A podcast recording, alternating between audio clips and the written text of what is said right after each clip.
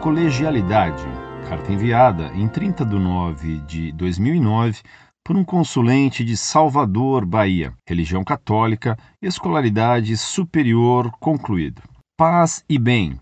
Obrigado pela resposta à pergunta sobre a relação da Igreja Universal e as igrejas particulares. Um fragmento da resposta é o seguinte: essa ideia de igrejas locais ou particulares foi exacerbada no Vaticano II para combater o primado do Papa e difundir o erro da colegialidade, o que agradava aos protestantes e aos cismáticos orientais. A dúvida é sobre a colegialidade, o erro é toda e qualquer colegialidade, ou os protestantes ortodoxos e a teologia da libertação deturparam esse conceito de colegialidade.